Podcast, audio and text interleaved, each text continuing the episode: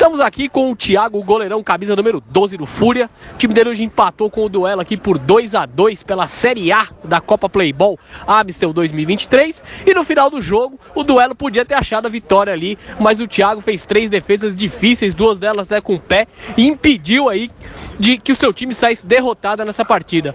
Tiagão, o que você pode falar das defesas aí e ter garantido esse empate para sua equipe? Bom, é primeiro, meu primeiro jogo, estreia com, com a equipe. Tinha um elenco limitado hoje por algumas ausências, por vários motivos. A gente fez um jogo de superação.